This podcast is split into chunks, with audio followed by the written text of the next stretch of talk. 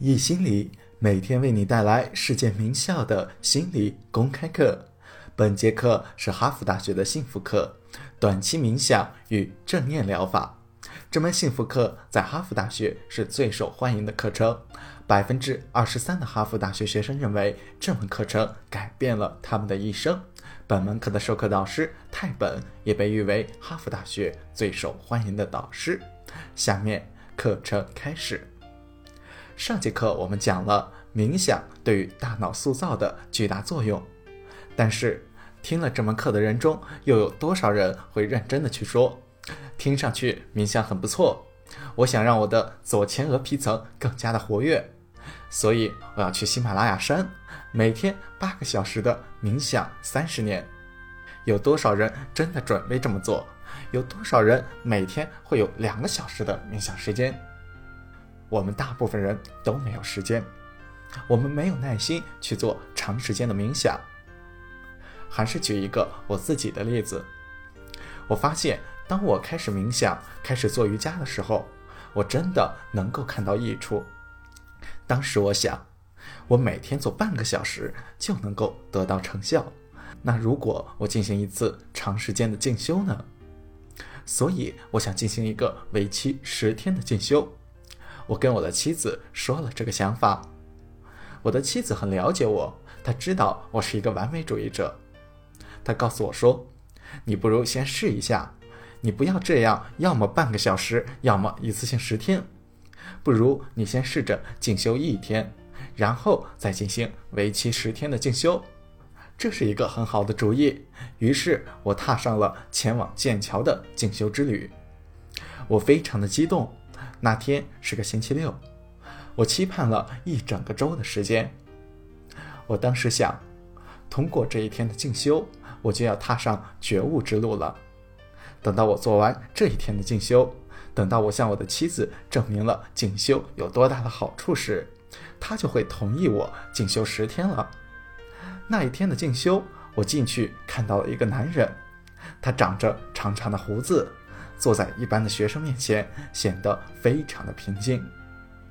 我想，进修完今天，我就能够像他那样了。我们坐下之后，他说：“我们先从静坐冥想开始。”我们盘起双腿，把双手放在膝盖上，然后他说：“好的，深呼吸，从鼻孔吸气，然后呼气。”我们跟着做，我坐在那里，我有多动症，我的思想开始涣散。他告诉我们，如果你的思想分散了，那就慢慢的集中回来。我觉得过了很长的时间，我坚持住，我不停的想，你的思想涣散了没有关系，想办法集中回来。我继续坐在那里，我们坐了四十五分钟。最后他说：“慢慢的，轻轻的睁开眼睛，然后站起来。”经过了四十五分钟后，我们开始了第二个部分。第一部分是静坐冥想，接下来我们要做的是行走冥想。他解释了一下，然后我们围成了一个圆圈，跟着他一起走。我们走得很慢，很认真。我们把注意力集中在每一步的动作上。他说：“集中到动作上，专注于此时此刻。如果你走神了，就把你的注意力集中回你的行走上，继续深呼吸，就像刚才静坐冥想一样。在这个过程中，我经常的走神。我们绕着房间走了很久，继续的走，不停的绕着房间转圈。”我的思想开始继续走神，我感觉太无聊了。我开始四处看别人，他们都在绕着圈子走着。然后我看到老师坐的地方放了一张纸，我想真是有趣，也不知道上面写了些什么，所以我就继续的走，走到了那张纸的旁边。我瞟了一眼，看到那是今天的日程安排。因为时间太短，我没有看清楚上面写了什么。再过了一圈转回来的时候，我看到我们刚上完的课，四十五分钟的静坐冥想，后面是四十五分钟的行走冥想。那么接下来是什么呢？我继续转圈，我有盼头了，所以我感到很高兴。我又继续往下看，还是四十五分钟的静坐冥想，然后又是四十五分钟的行走冥想，然后是午餐。午餐后面是什么呢？又是四十五分钟的静坐冥想，然后又是行走冥想。于是我心里开始想：天哪，这实在太恐怖了！再见了，反正我是受不了了。我走出了那个教室，跑回了家。说实话，我感到很尴尬，所以我想，不如我在外面闲逛一天，然后回到家中，装作一副非常有收获的样子。但是我没有那么做。我打电话给汤米，告诉他：“你想和我一起吃早餐吗？”我们一起吃了早餐。他明白这个是人之常情。我觉得自己无法进修十天，我觉得自己无法进修三十年。我的问题是，在这种情况下，那些不想或者无法长时间冥想的人，冥想怎么能够帮助他们呢？在这里澄清一下，我是推荐大家去进行进修的。有些人去了进修以后，确实变得和之前不同了。我有很多朋友都去过，有些人进修了长达三个月的时间，他们都取得了很好的效果。但是我是坚持不下来的。我们应该怎么做呢？卡巴金博士在他的研究中。告诉了我们冥想如何应用于那些一整天都没有闲余时间，每天只能抽出四十五分钟乃至十五分钟的人，他们是如何进行冥想、瑜伽或者其他形式的意念练习呢？他做了两件事情。首先，他做了一个实验，这个实验中有两组人，两组人都对冥想很感兴趣。也就是说，这两组人具有一致性的特征。他让其中一组先等候。他说：“你们将在四个月之后参加一个一课难求的冥想课程。第二组从第一个周开始进行冥想练习。他们的练习就是每天四十五分钟的冥想。周末的时候，他们会聚到一起学习一些技巧。但是在工作日的时候，他们在家里。”每天冥想四十五分钟。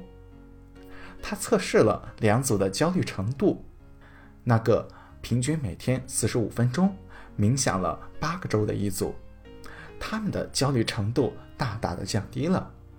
然后他研究了他们的快乐程度、积极情绪还有消极情绪。仅仅八周，他们变得更加的快乐，心情变得更好了。关键的还在后面，他说。这还不够，自我报告可能会产生安慰剂的效应。他需要找到那些不受安慰剂影响的证据。然后他有了这个发现，他研究了他们左右脑前额皮层的比例。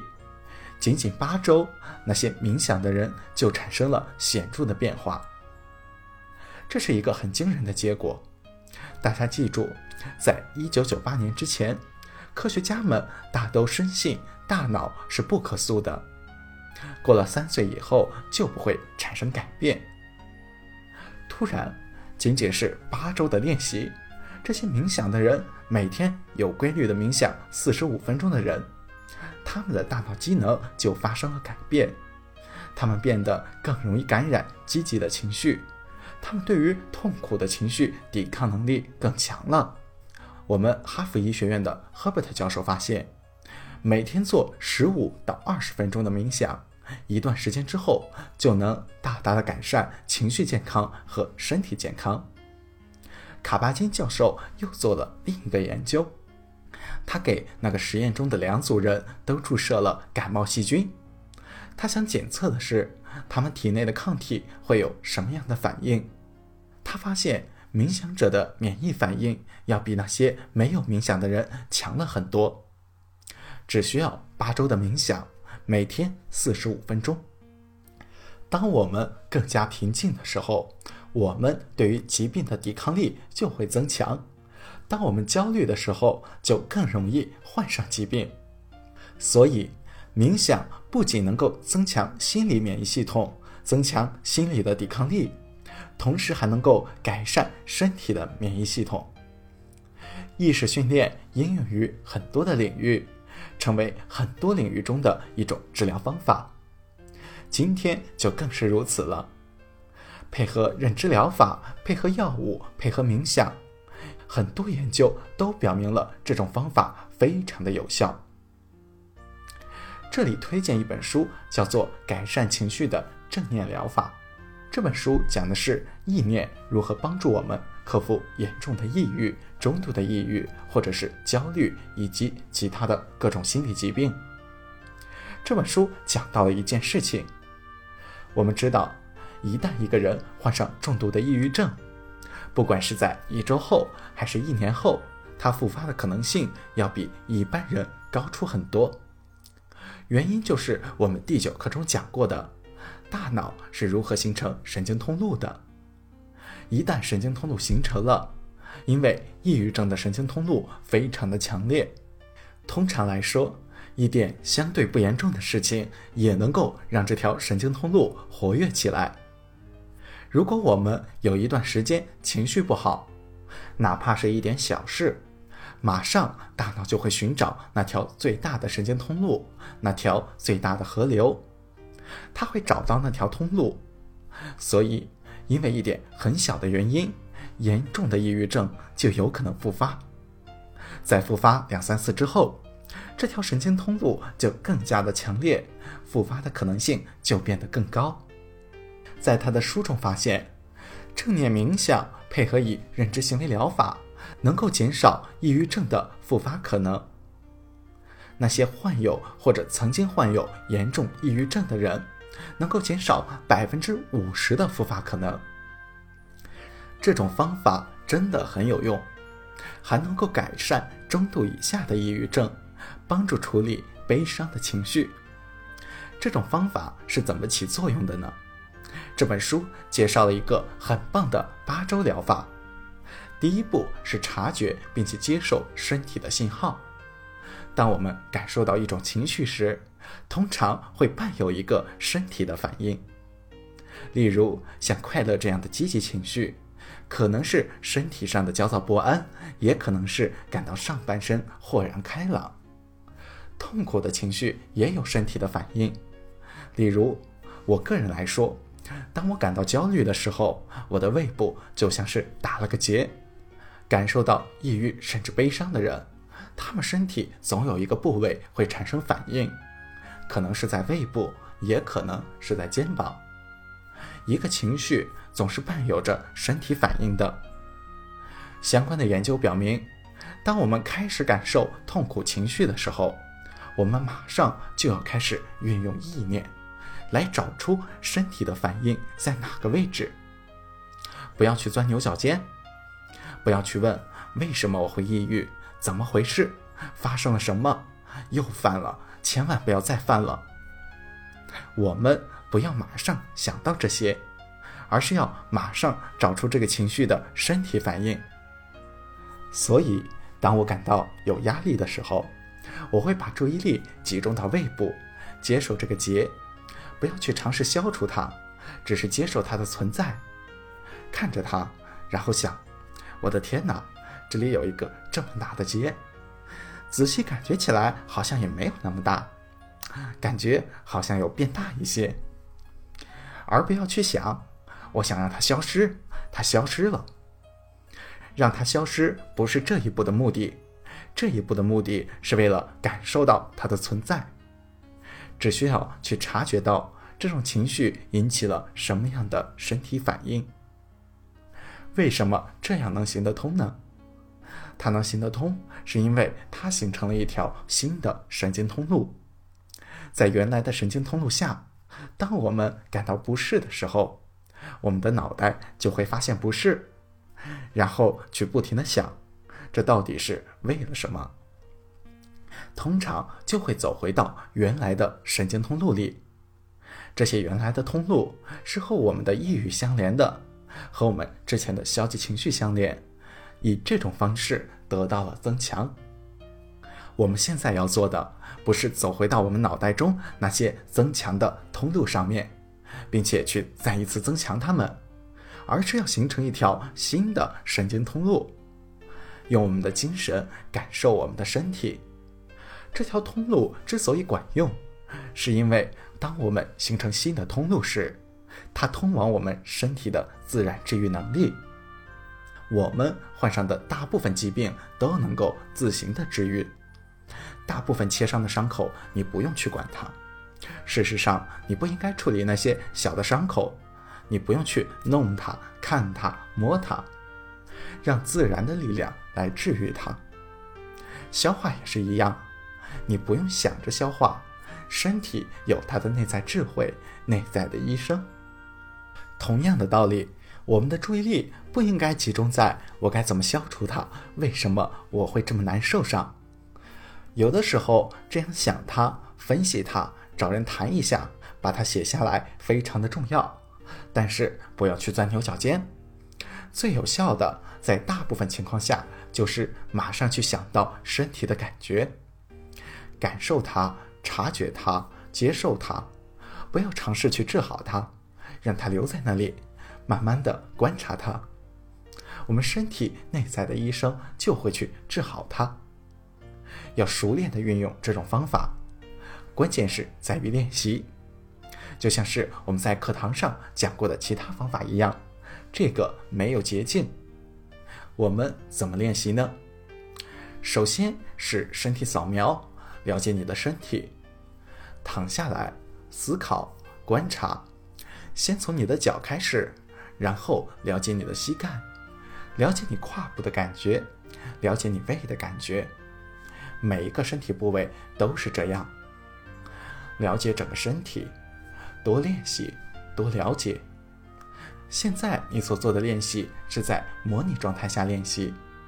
当我们在热状态下，当我们真正感受到那种痛苦情绪的时候，我们就准备好了用这种方法。